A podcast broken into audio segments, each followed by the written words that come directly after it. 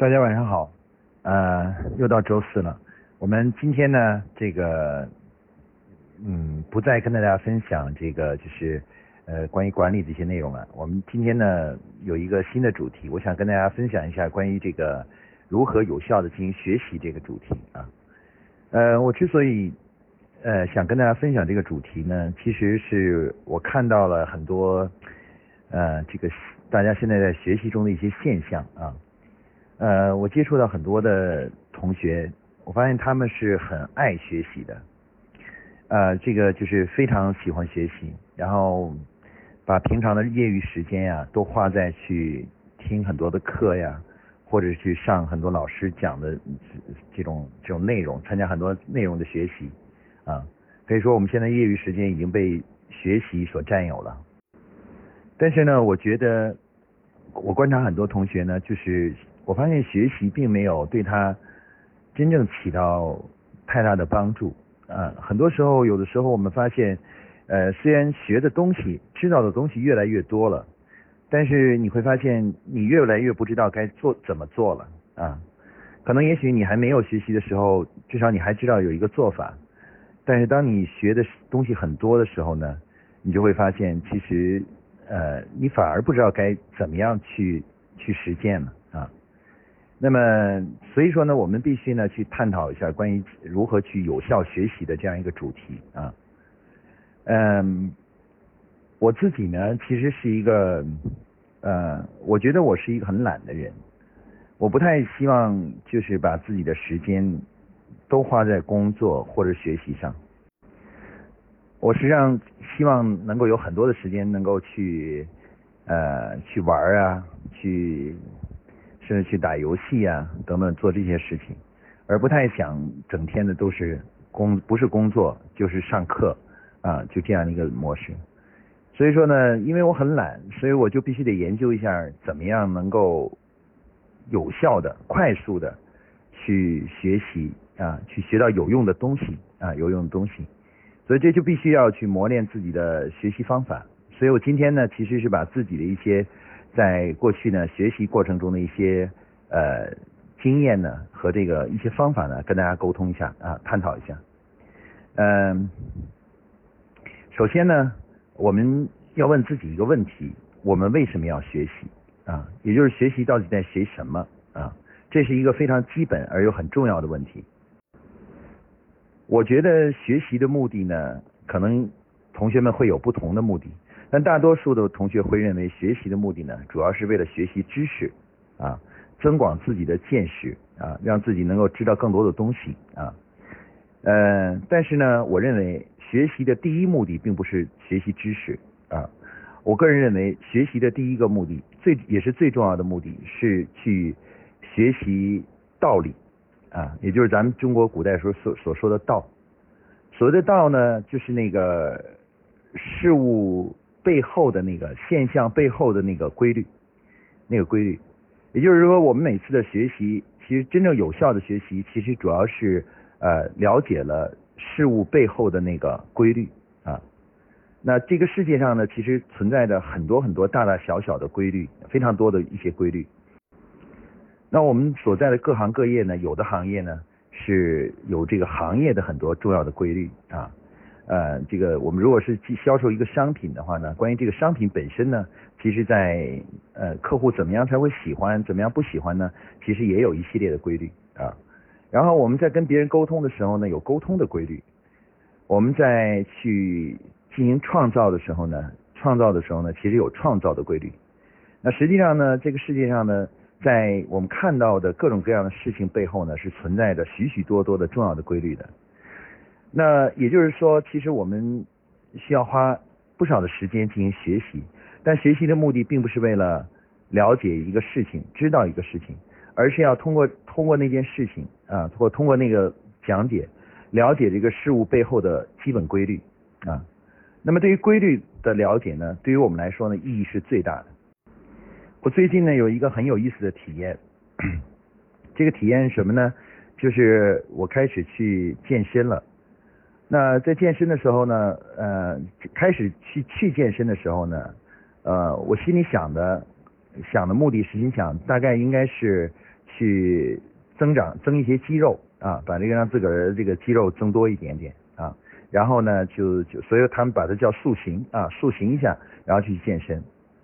但是呢，我这个真的去健身呢，花了时间啊，这个一个星期花几个小四五个小时的时间去健身啊，每每天都去去连续去四五天去健身的时候，当我真正健身完了以后，我才发现其实这个健身背后的这个真正的规律呢，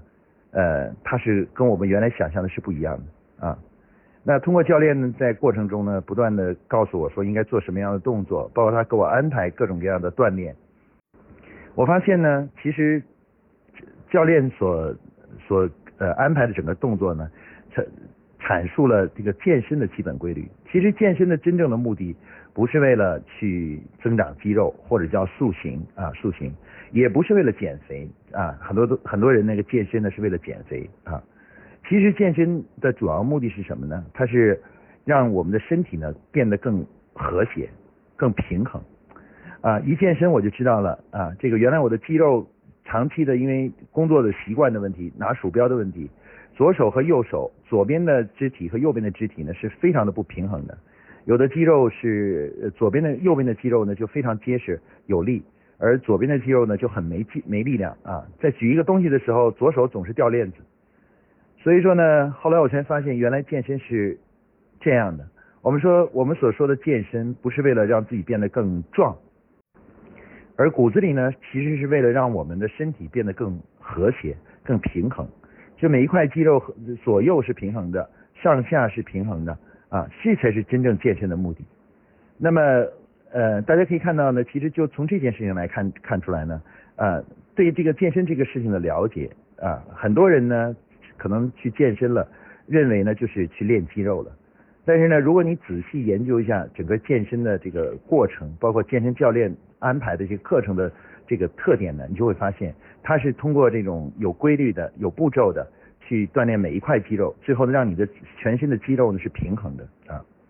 我为什么要举这个例子呢？因为这个例子其实一个很典型的例子，就是说，我们看待一个事物的时候呢，我们学习一个东西的时候呢，一开始的时候呢，总是看到它表面的东西，我们看到它表面的现象，我们看到很多人为了健减肥而去健身，为了增肌而去健身，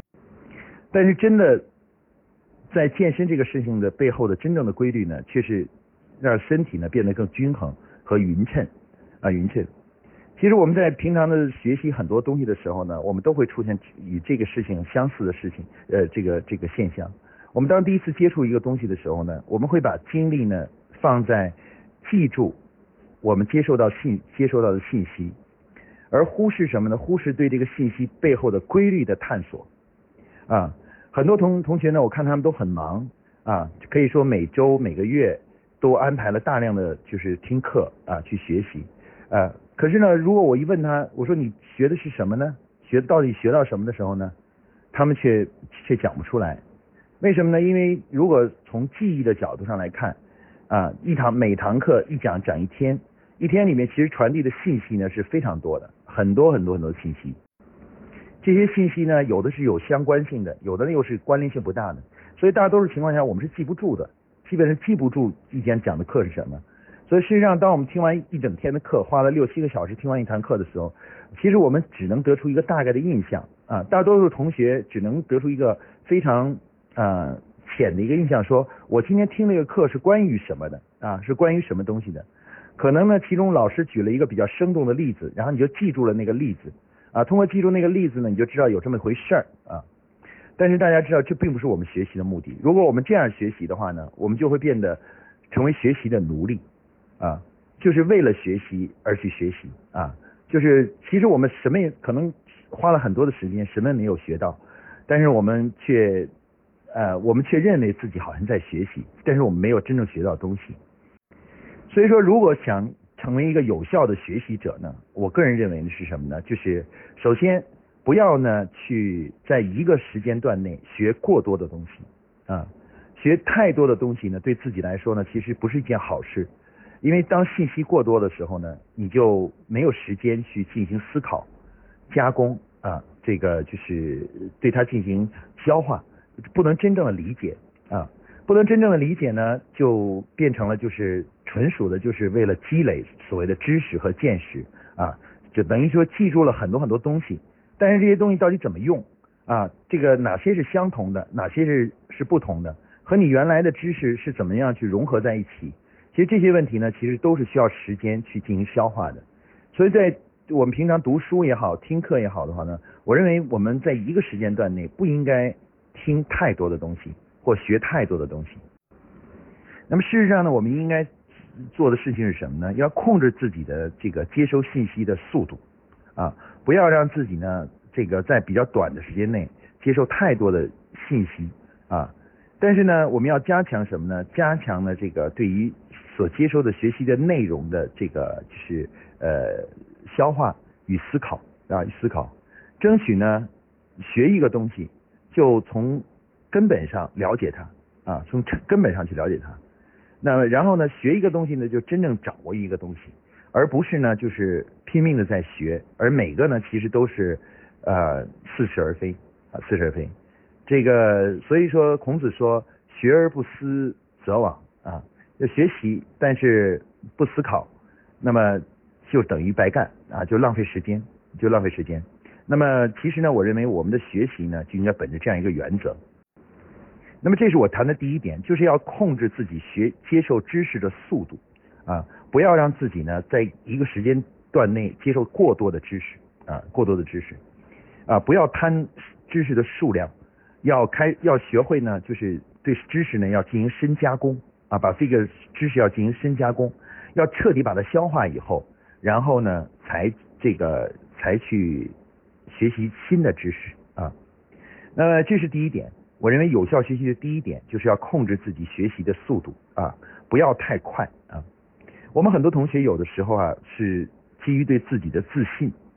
所谓的自信就是什么？觉得什么东西呢一听就懂。啊，一听我就明白了，我就懂了。但事实上呢，大多数是真正有价值的东西呢，都是猛的一听呢，都不能完全弄懂啊。可能有的时候要听很多遍，可能要反复的思考以后，才能真正弄懂。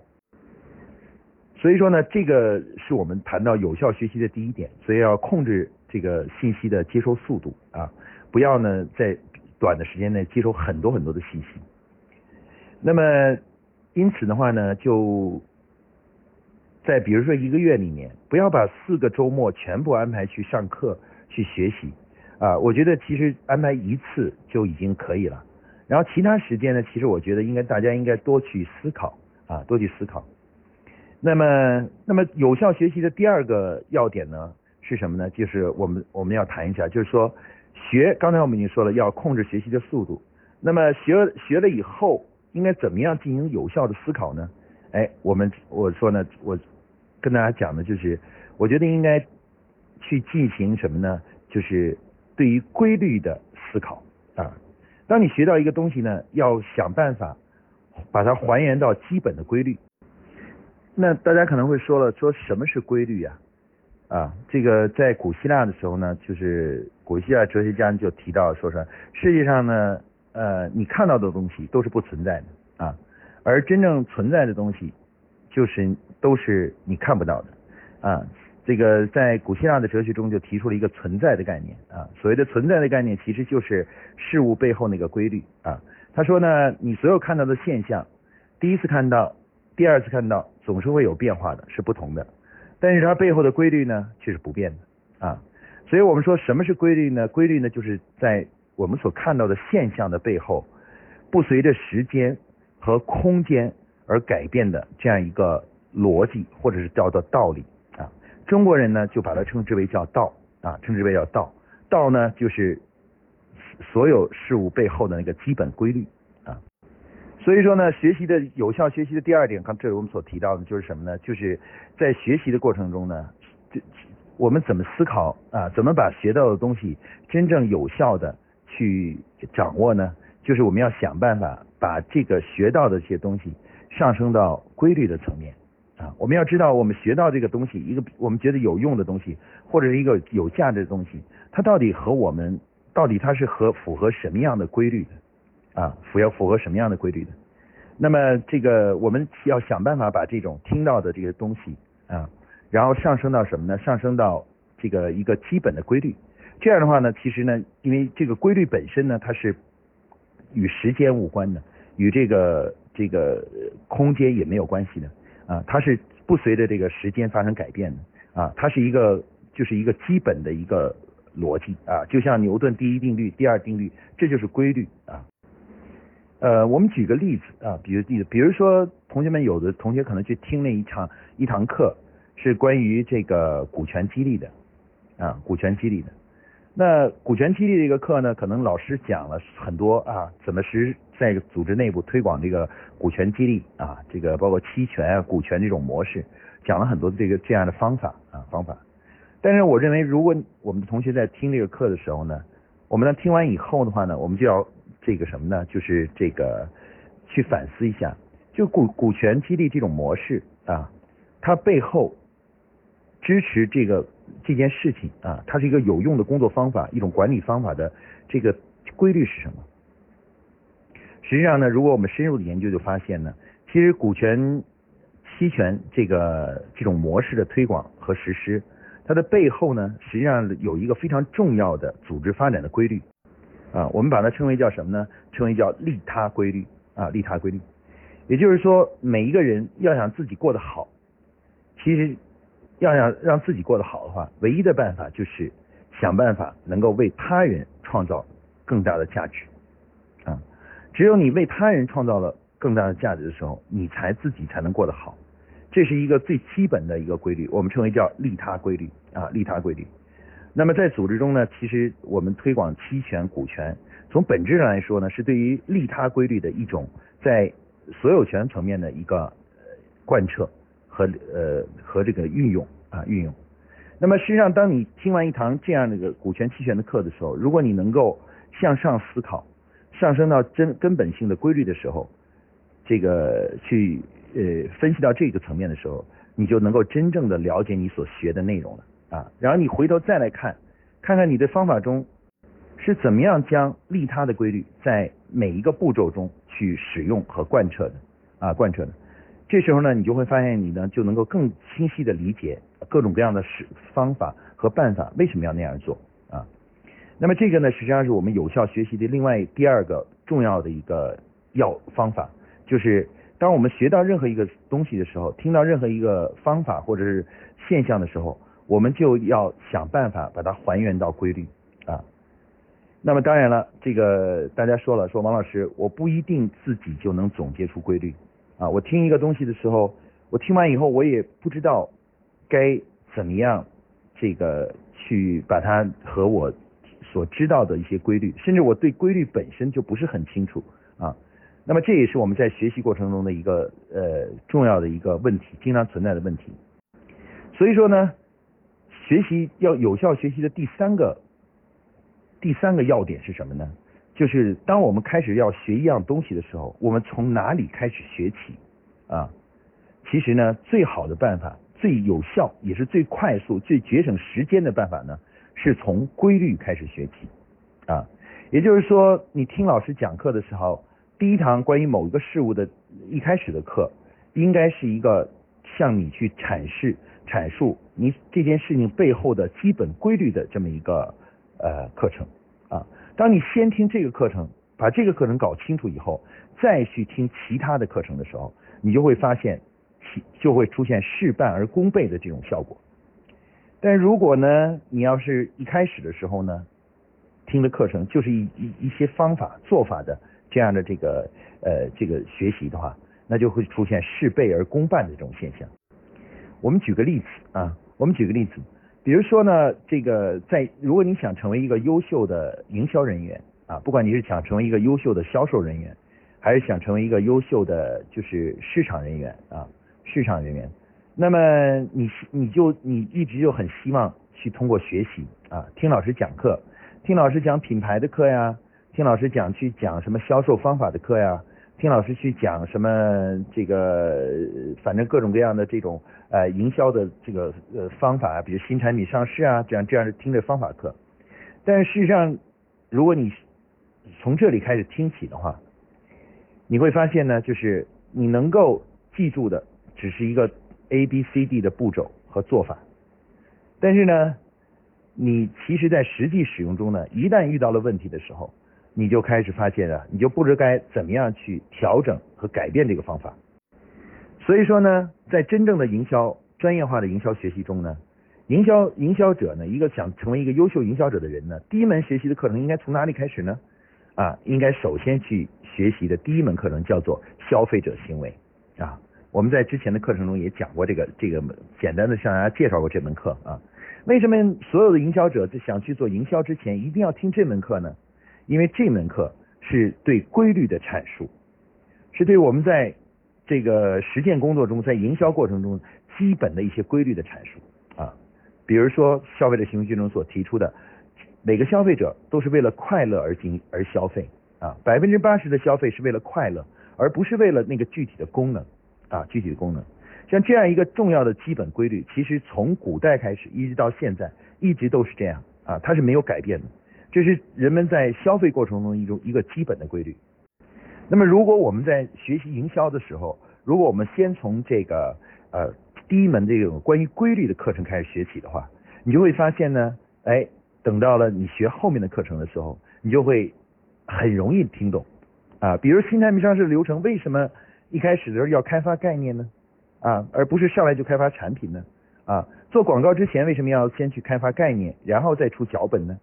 啊，像这样的一些做法，当你了解了消费者行为以后，然后你在规律的指导下再去理解那门课程的时候，你就会发现你就很容易理解啊。包括呢，听这个，比如说怎么样建设一个品牌啊，怎么样去做品牌的时候。哎，当你听完消费者行为学，再去听这个品牌的课的时候，你就会很快的能够理解品牌的那些工作方法，为什么要这样做啊？为什么要这样做啊？那么我们之前呢，在这个微信呢，已经讲了很多次课了，将近一百多堂课了啊。其中呢，其实有的是关于规律的，有的呢是关于方法的。但不管怎么说，有效的学习的一个第三个要点就是什么呢？一定要先从规律开始学起啊，要养成这样的好习惯。当听课的时候呢，不要呢，就是只要是听到说这个课不错啊，经常我们听到有些朋友跟我们推荐啊，这个课很好，你应该去听一听啊，去听一听。那一般来讲，我是很我是不太愿意去去这样去来学习的，因为我要当我要学习一个东西的时候，我最喜欢的是从哪里呢？先从那个最根本的东西，也就是关于这这个领域的这个基本规律开始听起啊。我们作为一个企业中的人士啊，一个专职业人士的话。那么在营销领域呢，其实我们使用的一个重要的规，使用的一个呃重要的规律呢，都来源于什么呢？来源于消费者行为。而我们作为一个企业内部的管理人员的话呢，那我们各对管怎么样如何做管理呢？它的基本规律呢，都是来源于什么呢？来源于组织行为学。所以说，如果让你想要学习更有效率的话，应该先从规律的课程听起，把规律的课程弄明白了，听懂了。然后呢，再去听那些方法的课啊，而不应该什么呢？不应该是规律课还没搞清楚就去听方法课。这时候呢，你就会发现呢，你总是一知半解，永远不能真正了解那个方法到底在实践中是怎么运用的。那这个呢，也是我看到了很多同学呢在学习过程中一个大问题啊。他们很喜欢直接去听，哎，你告诉我这个事情该怎么做，而不愿意去听这个这个做法背后的原理。啊，对原理的这个这个学习是不够的。那这种呢，如果是这样做呢，就使得学习的效率呢就很低啊。就真正其实学了半天，记了一大堆的这个笔记，但实际上呢，要说真正有用的东西呢，根本没有学到。所以说呢，如果说我们在学习的时候啊，不用不使用这个正确的方法去学习的话呢，其实呢，学习的效率是很低的。而且呢，当学的内容太多的时候呢，学习本身就成为一种负担啊，也就是说，从某种意义上来讲，学习呢学的太多，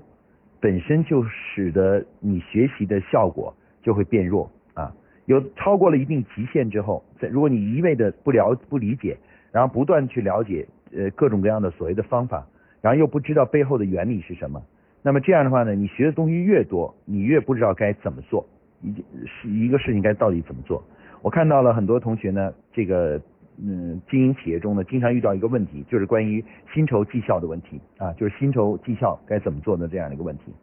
但是呢，大家都喜欢怎么做呢？大家都喜欢去到这个这个市面上看哪个老师是讲薪酬绩效的啊？然后听听评分积分卡呀，然后再听听其他的一些，比如三百六十度的什么评价的啊，这个啊，再听听什么积分制考积分制的这种模式啊，然后呢，听完以后的话呢，开始听的时候呢，听第一个的时候呢，还觉还明白自己该怎么做，等听多了以后呢，每个都有道理，那每个听起来都有自己的道理，反而自己不知道该公司里到底应该采用哪些哪一种薪酬绩效的方式了。那么这种学习呢，最后就导致什么呢？学的东西越多，越不知道该怎么办啊。那所以说呢，正确的学习方式是什么呢？是先从这个薪酬绩效这个的它的基本规律开始学起啊。那薪酬绩效是什么呢？啊，薪酬绩效后面的本基本规律是什么呢？应该从这里开始去先学会了，学懂，学懂了以后，然后再去了解各种薪酬绩效的模式。那么这一点呢，是我们学习的有效学习的第三个。第三个这个要点啊，就怎么样进行有效学习的第三个重要的一个做法啊。那么刚才提的前三点，第一点呢，就是要收缩自己学习的内容啊，不要呢让太多的学习内容呢占用你的时间，使你没有时间去认真的思考啊，进行思考。第二个呢，就是当我们学到一个东西的时候呢，我们要向上向上思考，把它与我们已经知道的一些规律联系在一起，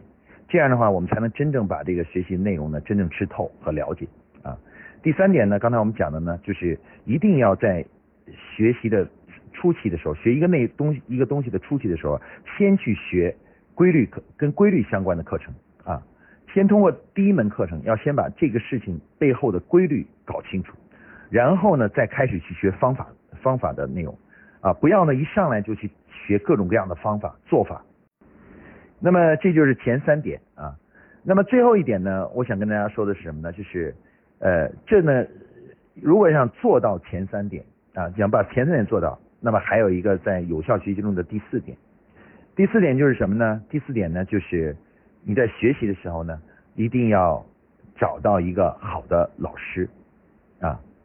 那么好的老师是什么呢？啊，大家可能说，哎，我听这个老师的课，我听得很开心啊。我听那个老师的课呢，我是觉得很啊，觉得能听懂。啊，能听懂啊，那么那个老师就成为好老师了啊。那么这是不是我们对一个真正的好的老师的判别呢？啊，我个人认为呢，让同学们听懂那是肯定要的啊，肯定要的。让大家听起来呢也很轻松，也是应该是要的啊，要的。但这却不是学习的最重要的目的啊。一个好的老师呢，总是能够不仅给同学们讲很多很多案例啊。而且呢，他能够把这些案例呢，成为向同学们展示规律的一个重要的工具啊。一个老师在最可怕的一个老师，这的老师呢，和最我认为是最不最不合格的老师就是什么呢？就是向同学们展示了很多很多很多的案例，却无法将这些案例呢上升到真正的规律层面。也就是说，同学们当学了很多东西的时候，听了很多很多的具体的这个公司怎么做的。那个公司怎么做的？但是呢，听了很多以后，却不知道为什么这个，却不知道这个背后的规律是什么，不知道为什么啊。那所以说，我认为一个好的老师呢，总是能够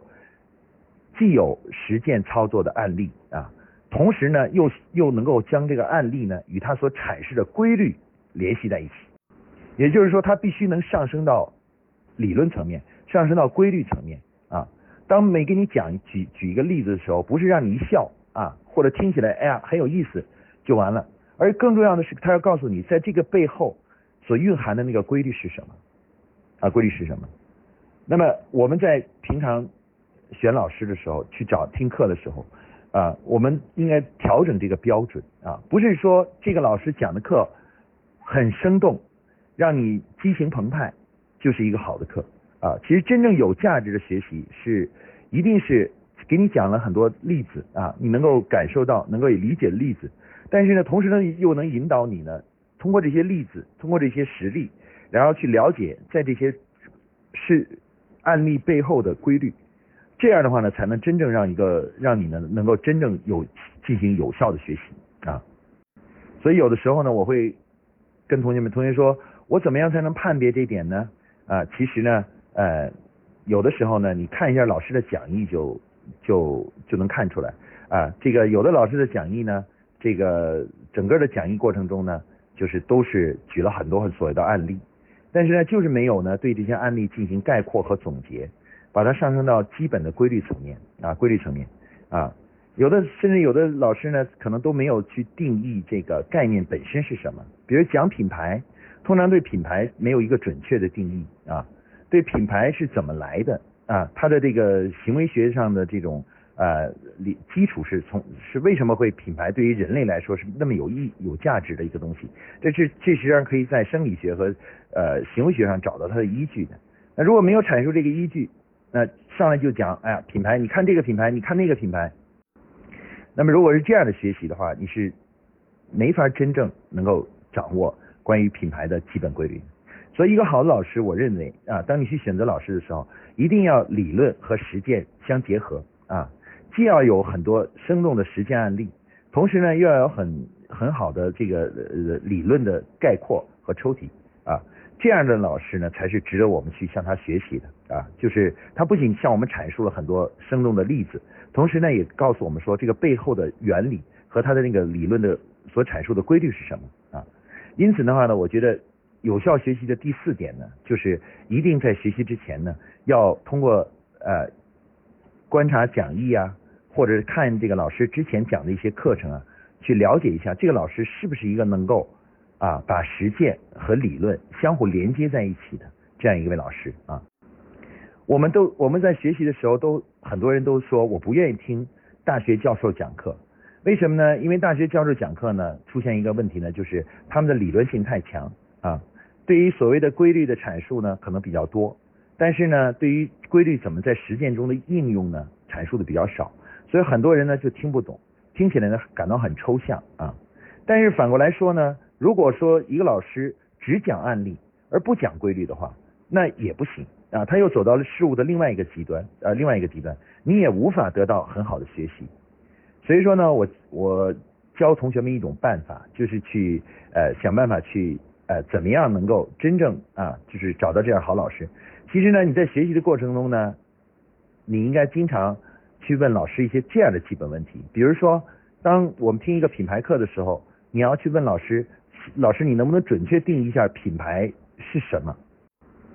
啊，然后那么为什么只有人类才会才会认品牌？那老虎啊，那个什么这个就是呃豹子，啊一只小狗啊，为什么不他们不会有品牌的概念啊？品品品牌，他们看到不同的标志，一个肉上标了这个品牌还是那个品牌，对他们来讲是没有意义的啊。为什么小狗就不不认品牌？为什么这个这个我们这个什么这个人类就认品牌？那我们会呢？其实当我问出这样的问题的时候，其实就是呃，实际上是我们去不断的去呃真正有效学习的一个开始啊。就因为开始我们开始去研究到底在一个事物背后的规律到底是什么啊。所以说呢，呃，今天呢，我在这里呢，就是把我这个，因为我本来算是个学霸吧，就是这个以前曾经呢，也在这个班里呢总是考第一名啊。其实跟同学们说一下，其实学霸本身啊，为什么能成为学霸呢？不是因为他在学习上花的时间很多啊。有些人认为说学霸就是呃呃花了很多时间死记硬背背记啊背了很多东西，那你就错了。要想成为真正的学霸，成为真正的这个就是学习里面领域这个水平最高的人，一定是掌握了先进的学习方法啊，特别好的学习方法。只有掌握了很好学习方法，你才能真正成为真正的学霸啊。否则的话，你就是再花时间啊，再花很多时间。其实有我的原来在高中的时候有很多同学学习在学，可以说夜以继继日的学习啊，晚上睡得很晚，早晨起得很早，起来就天天学习，但是他们的成绩始终就上不来。啊，就是无法这个成为呃，就是没有太大的进步啊。相反呢，真正学习好的一些同学呢，都学得很轻松啊。为什么呢？因为这是学习方法的问题啊。所以今天呢，我在这里给大家阐述了这个学习的有效学习的这个方法。那呃，我再给大家重复一下啊。第一点呢是什么呢？要注意呢这个呃学习知识的速度啊，不要在一个时间段内这个接受太多的信息和太多的知识，适当呢要。呃，保护一下自己的大脑，不要让大脑呢接触太多的东西，因为太多的知识来不及消化的话，那就会变成一种负担啊，就变成一种负担。有的时候让你更不知道该怎么办啊，就是影响你的学习效果。第二点呢，就是什么呢？就是当我们学到一个东西的时候呢，我们一定要学会呢向上思考，把一个学到知道的东西一种方法，把它上升到什么呢？上升到规律层面，看看我们它和我们已知的哪一个规律是有关联的啊。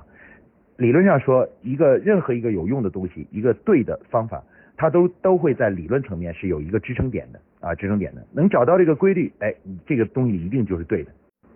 那么第三点呢，就是什么呢？就是我们一定要在学习的次序上来说呢，我们一定要先从规律课开始学起啊。像刚才我说的，营销要从消费者行为学开始学起，管理要从组织行为学开始学起啊。这个这些，因为这都是基本规律课。先把规律课了解都听懂了，然后再去听具体的方法课，就事半而功倍啊！这是我讲的第三点。那最后一点呢？我讲的第四点就是什么呢？在选择学习的内容或学习的老师的时候呢，一定要注意啊，选择那些呢理论与实践相结合的老师啊，不要去选择只懂理论的老师，但也不能去选择只讲了一大堆的所谓举了一大堆案例的老师啊。呃，往往这样的老师呢是比较有欺骗性的，因为他们呢那个案例呢会让你感觉到很生动啊，很有感觉啊，觉得很有意思。但是呢，呃，问题是呃，你花了很多时间学了以后，你会发现在实践中呢，如果没有啊理论作为指导的话，你是不知道该怎么样去用的啊，你没法简单的在把那个他讲到的方法在你的实践中呢加以运用啊。所以说呢，在我们平常在选择老师、选择课程的时候，第四点讲到的就是一定要去选择那些啊理论与实践、规律与案例相结合的这样的课程去听啊。如果发现只讲案例没有规律，或者只讲规律没有案例的话呢，这个一般来说呢，这个呃最好呢，我觉得就可以节省这个时间，就不要去浪费这个时间去听这样的课啊。这样的课呢，其实是有害而无益的。啊，我基本上有给大家这样一个定义，就是说，如果你听的课程，假如没有能够将理论与实践相结合的话，它实际上对于你来说，从某种意义上来说，害呃弊大于利。好，今天呢，关于学习方法的这个有效学习这个主题的分享呢，我就跟大家分享到这里啊，因为时间有限啊，这个大家如果有什么问题呢，可以到时候我呃大家可以提出来，我们再交流一下啊。好，今天呢，我们这个我的。讲课部分呢就讲到这里。呃，向同学呢，他的提了一个问题，就是让我想希望我用把规律要用案例给大家分享一下好吗？就举个例子啊，举个例子。呃，我们举一个营销中的例子吧。啊，就是因为大家对这个都比较感兴趣啊。呃，前几天呢，我们在营销中呢，我曾前几天给大家给另外一个群的同学讲了一个课呢，就是关于这个呃消费者的动机啊和概念开发啊。我们知道这个好的。呃，营销啊，经常是能够开发出一个特别有打动力的概念啊，在一个概念啊，比如说我之前经常举的例子啊，像这个呃德贝尔这个钻石的这个口号叫做“钻石恒久远，一颗永流传”啊，永流传。那这个其实就是一个经典、很经典的一个营销案例了。自从这个德比尔提出这个口号之后，他这个品牌啊，包括他们所他们这个卖的钻石啊，都得到了消费者的这个追捧啊，追捧。那么其实大家经常看到这样的营销案例。那么这个营销案例，它的我们在思考的时候呢，其实我们如果只停留在这样一个状态啊，就说这个很好啊，钻石恒久远，一颗永永流永流传，呃，这个这个模式很不错。那但是呢，问题是你怎么用呢？你在你的产品里头跟这个又不一样，你又不是卖钻石的，你怎么用这个东西呢？哎，昨天呢，呃，哎，这个问题呢，我们看一下呢，它如果我们啊把这个问题呢上向规律层面去上升。上升到规律层面，啊，我们就会知道这个到底是怎么回事了，包括怎么去运用它啊，这种方法怎么学习，真正把它学到手啊。那么，之所以这句这个口号有打动力呢，其实呢，它主要是打动了人类的动机啊，就是在消费者行为学呢，我们称为叫做真正的就是触及到了消费者做一件事情的这个出发点和动机啊。那么这个那那行为学中呢，就告诉我们说呢，人类呢有很多动机。那其中呢，呃，那个行为学有一个行为学家呢，就抽提出了十二个基本的动机啊啊，这个有什么平等一致啊、自我表现、自我强化呀、线索呀、归因呐，很多动机啊。那么 De Beers 这个刚才这个广告，大家可以看到这个广告很有打动一个广告，到底它的上层的和哪一个动机是关联的呢？哎，如果你深入的去了解，就发现它跟我们这个人类的一个很重要的动机叫自我防御相关联啊。它实际上这句话本身暗示了消费者打中了消费者这个动机啊。那自我防御是一种什么样的动机呢？它是这样一个动机，就是每个人呢都都对自己身上的某些事情呢啊这个呃自己有，因为每个人都都不是所有东西都是优点，它是有缺点的啊。它可以应该说是呃自己都有些短板啊。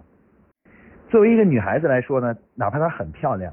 很漂亮的话呢，但是呢，她也都内心也都很清楚，这个漂亮呢，随着时间的推移呢，她会这个什么的，这个就慢慢慢慢的这个呃，就是变变老的啊，变老的。那变老了以后，那么另外一半还爱不爱他呢？爱不爱他呢？人类呢就有这么一个叫自我防御的动机，就是他要想尽一切办法，能够去把自己这个短板。给保保存住啊，不要让这个这个真正成为一个障碍啊。那么也就是要给这个短板呢去呃加几个保险。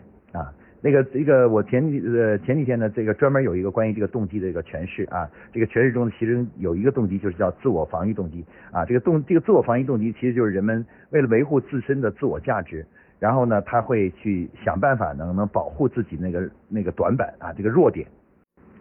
就让那个弱点不要太明显啊，太明显啊，或者能够能够加强那个那个东西。那么德比尔这句话为什么跟这个有关呢？其实他从理论上在说呢，因为钻石恒久远，一颗永流传啊。他呢，他提出了一个很重要的一点，就是说钻石本身象征了这个一种呃不变的忠贞的这种爱情啊爱情。那么那么所以女孩子呢，她等于暗示女孩子说。你要让你的另外一半要送给你钻石啊，钻石也是证明他对你的爱的一种方式啊，所以他送给你钻石呢，不是在送给你一个钻石，而是送给了什么呢？送给了一个他对你的爱的一个证明啊，证明。实际上，德比尔这句话之所以产生了这么大的对消费者的影响，就是源于这个原理啊。它实际上本身它不是在卖给客户一个暗示说这不是一个钻石，这是。证明他对你坚贞不变的爱情的一个一个证明啊，一个证据啊，你就是说为了嗯防止他到老了他就变心了啊，至少你现在要想办法拿到更多的证据啊，那么送钻石就是一个证据啊，证明他对你的爱情的坚贞度的一个证据。那这个呢，大家可以看到，这个就是一个很生动的例子，就是当我们了解了一个一个一个很好的营销的案例的时候。我们要学会，就是通过向上分析，把它跟我们已知的一些基本规律先连接在一起。当你把它连接在一起的时候，你就知道该怎么样去运用它了啊！你知道在你的产品中怎么样根据这个规律做出创新和不同的表现方式啊！他用这个钻石恒久远，一颗永流传，你呢可能会用其他的表达方式，但使用的原理呢确实是一样的原理啊。